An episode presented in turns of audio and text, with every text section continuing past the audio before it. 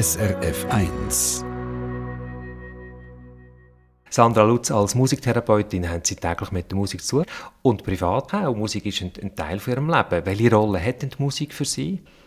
Also Musik ist etwas, was mich von klein auf immer begleitet hat. Also es ist etwas, was wie implizit zu meinem Leben gehört. Eine Zeit lang habe ich auch äh, in einer kleinen Gruppe gespielt als Jugendliche bis zur Matur hin.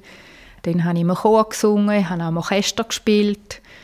Und dann ich Musiktherapeutin geworden und dann ist es wie ein Medium in meinem Beruf. Und dann hat es eigentlich weil ich so engagiert war beim Beruf, gar nicht mehr so viel Zeit gehabt, um Privatmusik zu machen, jetzt mit anderen Menschen zusammen. Aber wenn ich müde bin oder wenn ich eine Pause brauche zwischen zwei Therapien, mich muss erholen, dann sitze ich ans Klavier oder fange an trommeln oder so. Also, und sehr viel tue ich auch singen für mich.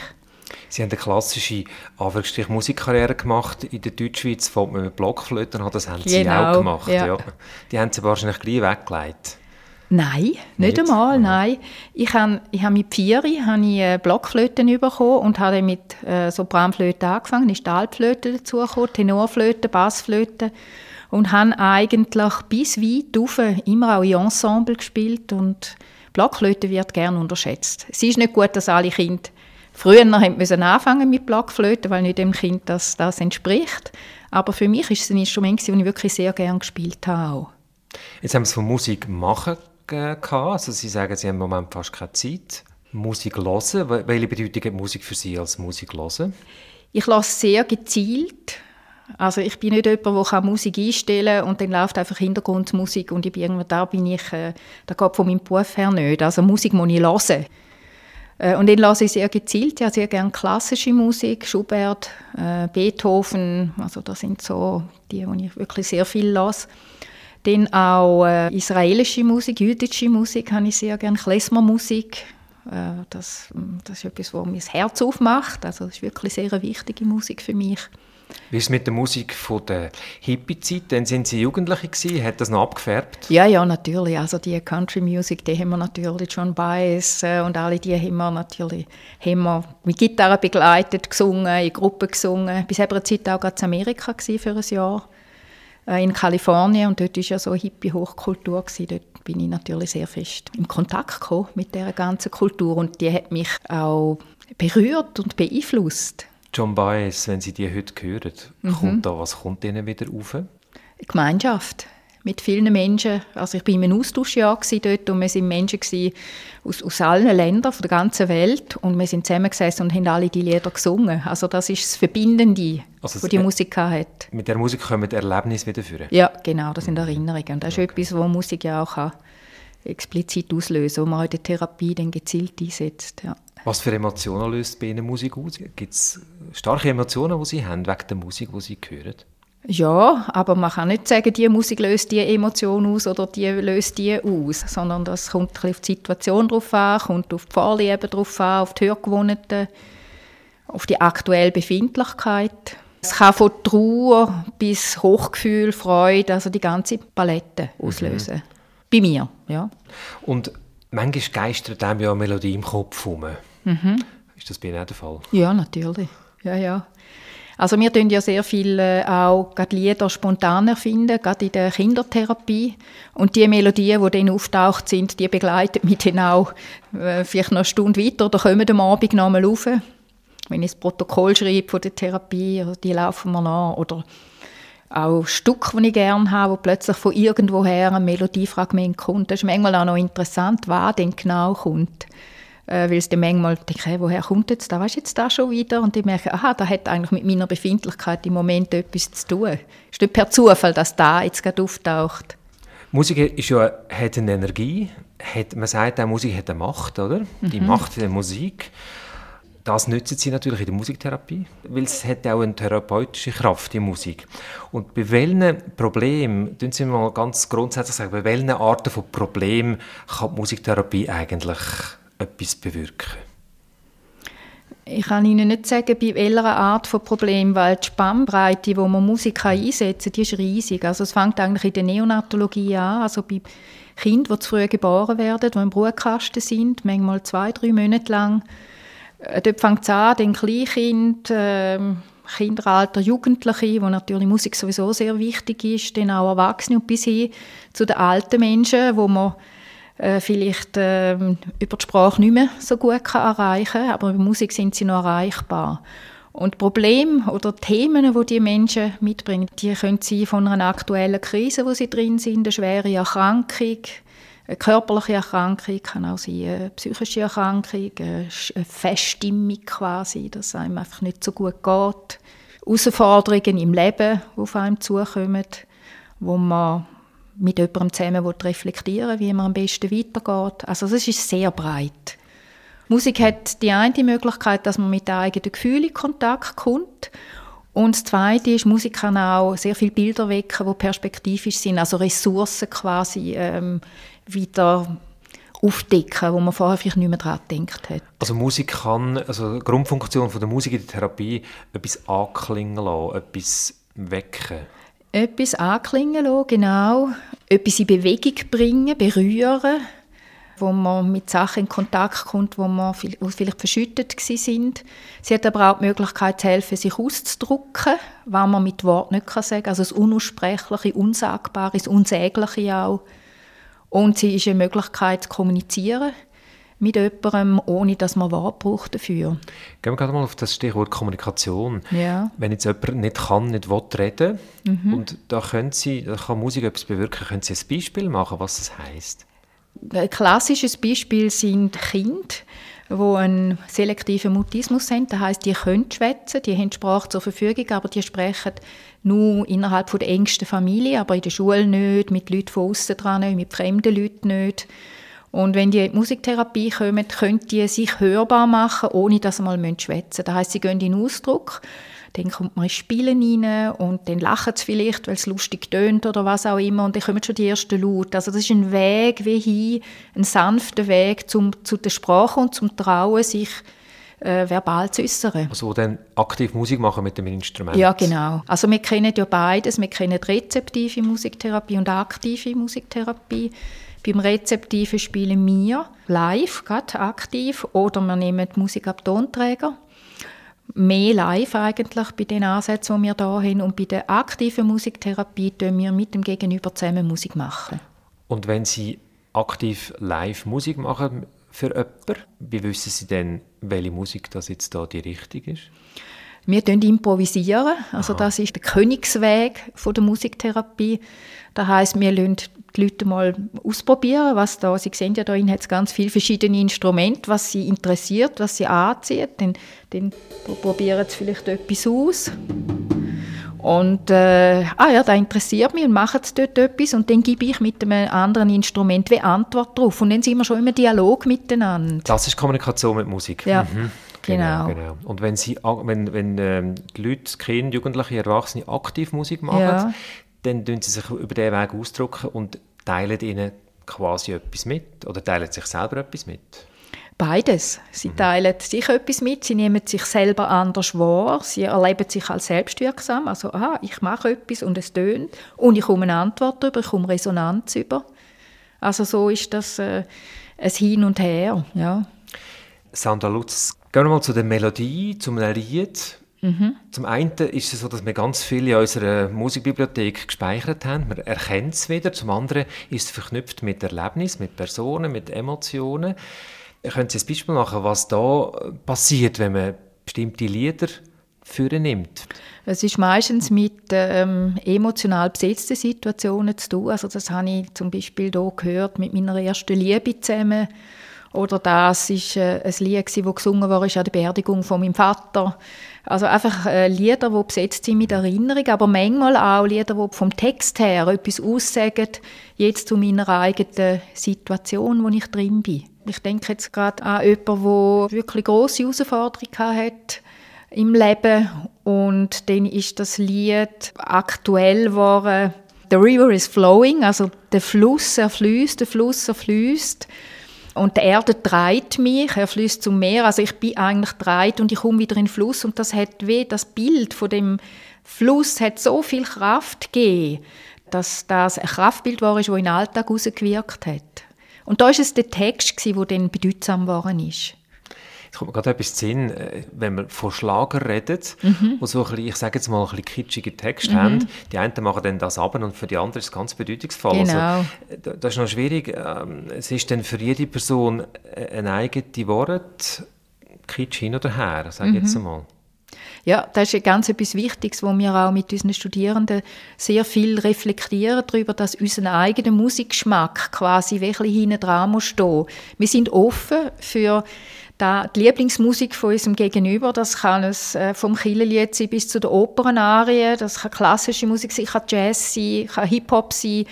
Und ich versuche das zu würdigen und zu respektieren und wertschätzen und nicht quasi meine Musik darauf aufzusetzen. Machen Sie mal als Beispiel mit einem Jugendlichen oder einer Jugendlichen. Jetzt gehen wir zum Rhythmus. Hinter Ihnen hat es ein Schlagzeug. Ja. Äh, auf der einen Seite, auf der anderen hat es eine grosse Trommel, die ich schon höre, die ist sehr dumpf wahrscheinlich, sehr kraftvoll. Ja, oder? das ist ein Surdo aus Brasilien, genau. Samba, die grosse Samba-Rhythmus. Samba-Trommel. Ja, genau. Okay. Und wenn ich das vor meinem geistigen Ohr habe, da kann man ganz fein und ganz aggressiv und ganz ähm, lustig und überhaupt man kann alles ausdrücken. Ja. Können Sie mal ein Beispiel machen mit Jugendlichen, die das jetzt brauchen?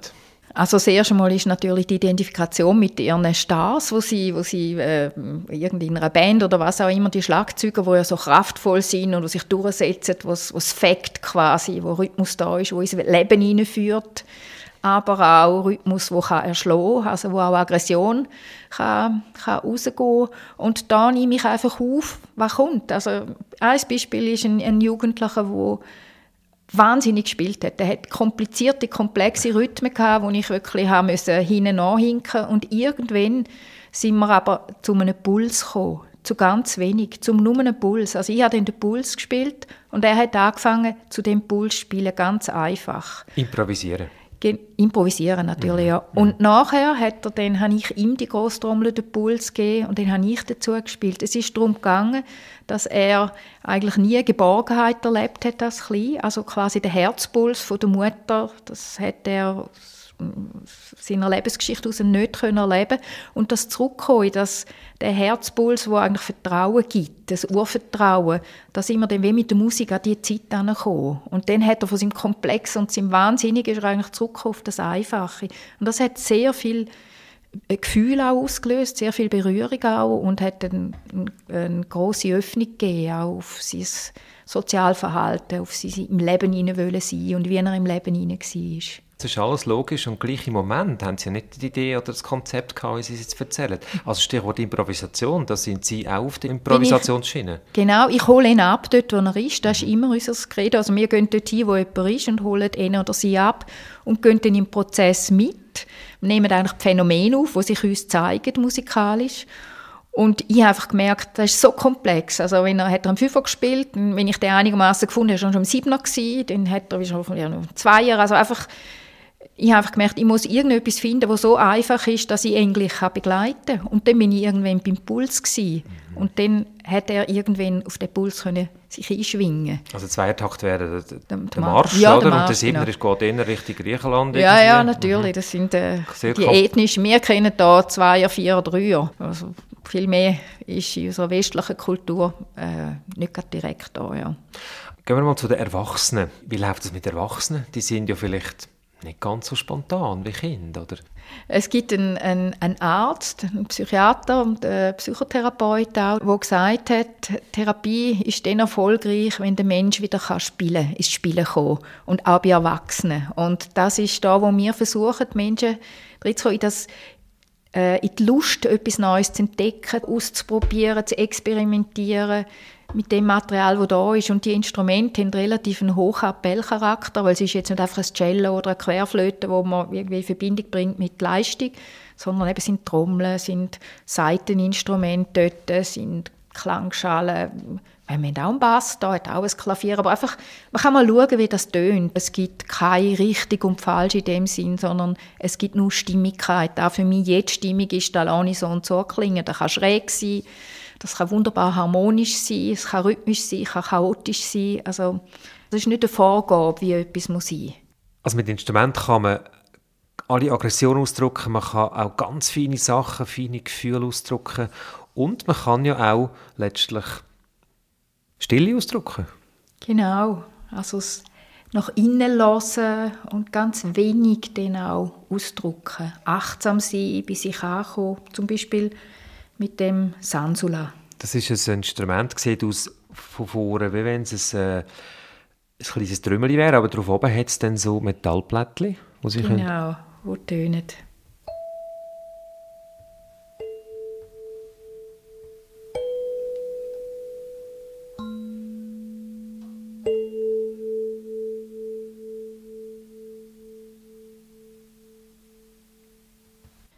Sandra Lutz, manchmal ist es schwierig, zu einen Draht finden als Therapeutin. Das muss man zuerst einmal schaffen, eine Basis. Also das eine ist ja einmal das Gespräch. Also bei uns ist nebst der Musik der Körper wichtig, der gehört implizit dazu. Und das dritte ist natürlich die Sprache. Also auch jemand, der im Sterben liegt, wo wir ja auch, das ist auch ein grosser Bereich, wo die Musiktherapie arbeitet, im Palliativbereich. Oder wenn jemand im Koma liegt, nach einer Schädelhirnverletzung, dann tue ich mich trotzdem ankündigen mit Sprache. Wenn ich komme, ich sage, wer ich bin und sage, jetzt tue ich dann etwas für sie spielen. Also ich komme nicht hin und fange einfach an zu spielen. Das wäre nicht, äh, wäre unethisch, das wäre nicht jemand wertschätzen. Also die Sprache ist immer mit dabei. Und so tue ich, wenn jemand Erwachsener kommt, der Sprache zur Verfügung hat, zuerst einmal erklären, was wir machen. Ich frage, warum das er oder sie kommt und dann stelle ich das Instrument vor und können vielleicht das ausprobieren rein und nehmen so das Medium Musik mit drin aber ich kann natürlich nie voraussagen, stimmt es denn zwischen uns? Und das ist etwas, was essentiell ist, weil jeder Psychotherapie ist auch der Musiktherapie so wichtig, dass eine Schwingung zustande kommt zwischen dem Therapeut und dem Menschen, der zum Therapeut oder zu der Therapeutin kommt. Sie haben vorhin erwähnt, die Musiktherapie kommt auch zum Einsatz bei Leuten, die am Sterben sind mhm. oder die im Koma liegen. Wie kommen Sie so zu Aufträgen? Wie kommt das Ja, in meiner eigenen Praxis werde ich gerufen in solchen Situationen, aber es ist natürlich auf Palliativabteilungen in Spitälern hat es meistens auch Musiktherapeuten und Musiktherapeutinnen angestellt, genauso wie auf der Neonatologie. Also am Anfang und am Schluss vom Lebens gehört Musiktherapie wie auch mit dazu. Wo die Sprache eigentlich nicht mehr ist, oder auch bei Menschen, wo, wo Demenz betroffen sind, die nicht mehr so gut orientiert sind, dort kann man mit Musik noch in Kontakt kommen und kommunizieren, wo, wo mit Sprache eine, Überforderung wäre oder einfach gar nicht möglich ist.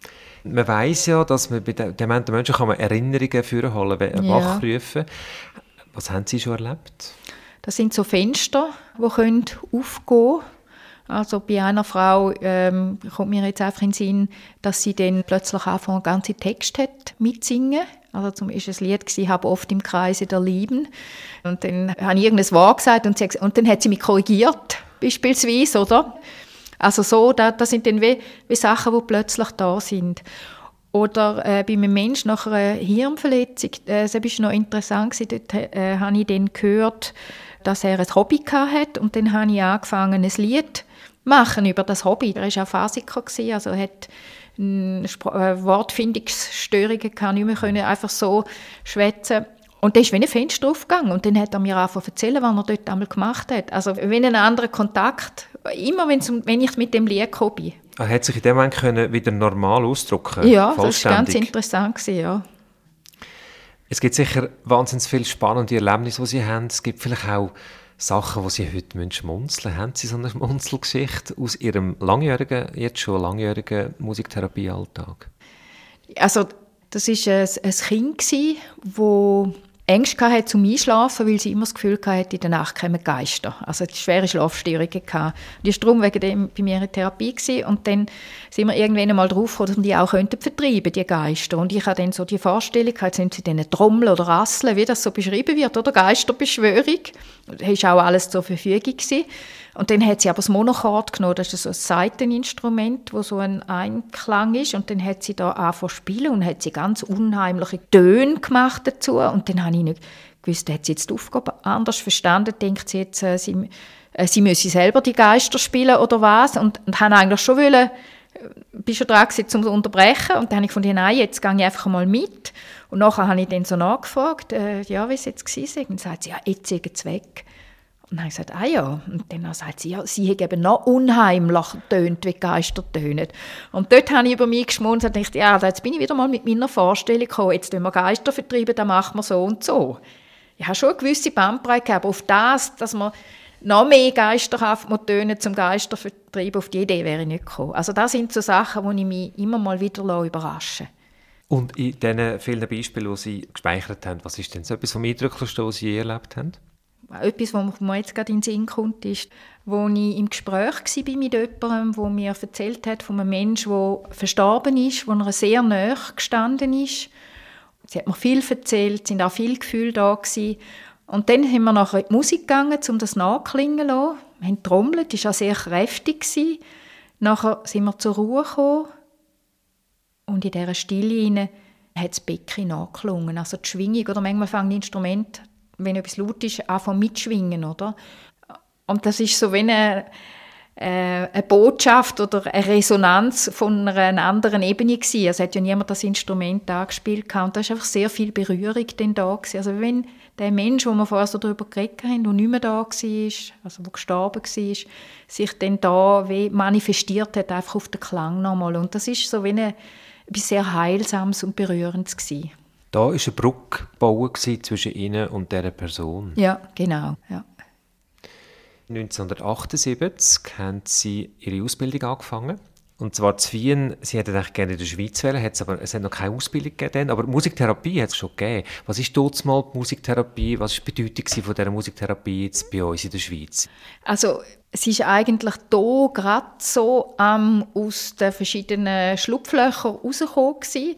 Das sind Menschen, die Musiker waren, zum Beispiel Sängerinnen, die, ich sage es jetzt ein bisschen einfach, die nicht mehr auf der Bühne haben können singen und aber gleich gerne gesungen haben und, und, äh, eine Affinität für andere Menschen hatten. Und die sind in die psychiatrische Klinik gegangen und haben auf den Stationen mit Leuten gesungen. Also wir haben sehr viele solche Personen gehabt, die man dann so gesagt hat, da geht in die Richtung, Musiktherapie.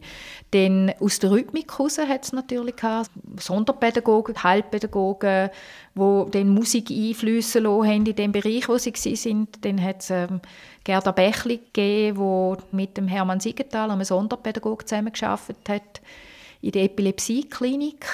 Dort hat es noch eine Anstalt für Epilepsiekranke. Und die haben die Musik reingebracht in die, die grossen Säle von Menschen, die Kinder, Jugendliche, Erwachsene, die eine epileptische Erkrankung haben. Und einfach das reingebracht als äh, ein anderes Ausdrucksmittel oder etwas anderes, was man dort mal ja noch nicht so eigentlich gemacht hat mit diesen Menschen. Das war in den 60er, 70er Jahren. Und aus dem heraus hat sich dann langsam etwas entwickelt, wo Richtung Musiktherapie gegangen ist. 1959 hat es die erste Ausbildung in Wien und als ich war, 78, 81, ist es schon, also da hat man schon gewusst, da gibt Musiktherapie. Aber wir sind vielleicht fünf mit Ausbildung in der Schweiz, als ich zurückgekommen bin. Die anderen sind Autodidakten, Jazzmusiker auch, wie der Fritz Hegi beispielsweise. Und äh, Soziologe, Psychologe, also, wo das zusammengebracht haben. Mhm.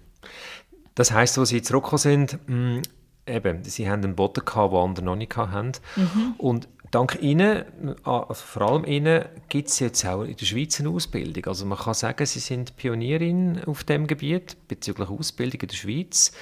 Hat das viel gebraucht? Hat man gesagt, ja, das, das ist ja handgelesen oder Zufall oder so? Oder hat man, hat man sie ernst genommen, wo Sie das angegangen sind?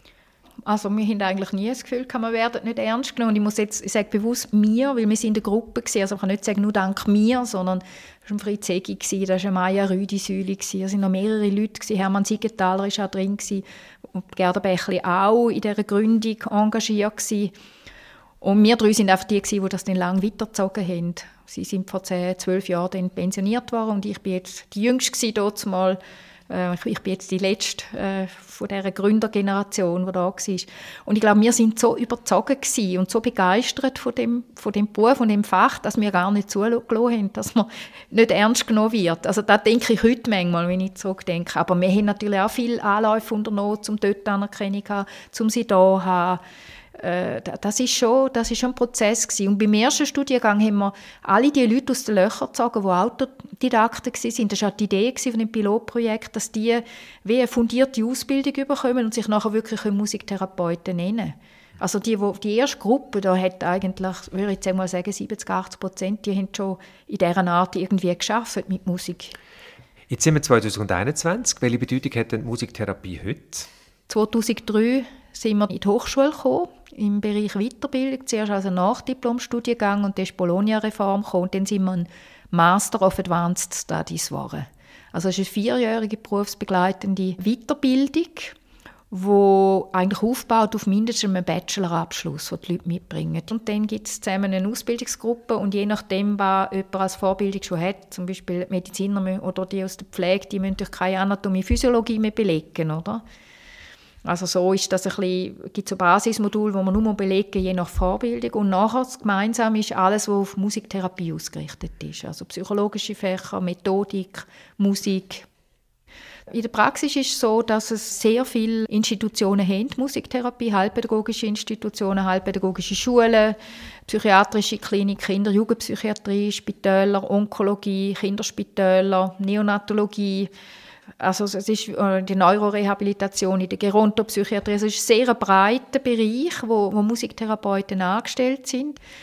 Was bei uns ist, was wir jetzt wirklich viel daran geschafft haben in den letzten Jahren, also die Forschung hat einen grossen Fort Fortschritt gemacht. Also es ist sehr viel geforscht worden, auch im angelsächsischen Bereich, aber auch im deutschsprachigen Bereich. Also es gibt auch Evidenznachweis, also von dem her äh, werden wir immer mehr auch ernst genommen und äh, das ist eine Entwicklung, die wir als sehr positiv erachten, die uns immer wichtig war.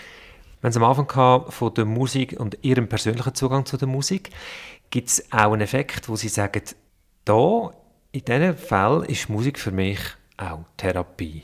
Ich könnte es dann sagen, in dem Moment, wo ich ganz viel im Kopf habe, aus der Leitung, aus der Forschung, aus Therapie. Und will um mich fokussieren, kann ich dann als Klavier sitzen und äh, etwas spielen, improvisieren oder manchmal auch noch Noten spielen, wo ich das Gefühl habe, jetzt komme ich wieder bei mir an. Das ist ein Beispiel. Oder ich kann auch eine Musik hören, wenn zum Beispiel eine Schreibklausur bin, um alles andere auszuschalten. Also dann muss es aber eine Musik sein, die nicht zu viel Dynamik drin hat, wo wo, wo für mich jetzt im Moment stimmig ist. Also dann hat es wirklich eine therapeutische Wirkung. Und sicher auch im Bereich Trauer ist, ist Musik etwas, wo halt einfach Trauer trägt. Danke vielmals, Sandra Lutz, für das Gespräch. Bitte, gern geschehen. Eine Sendung von SRF1. Mehr Informationen und Podcasts auf srf1.ch.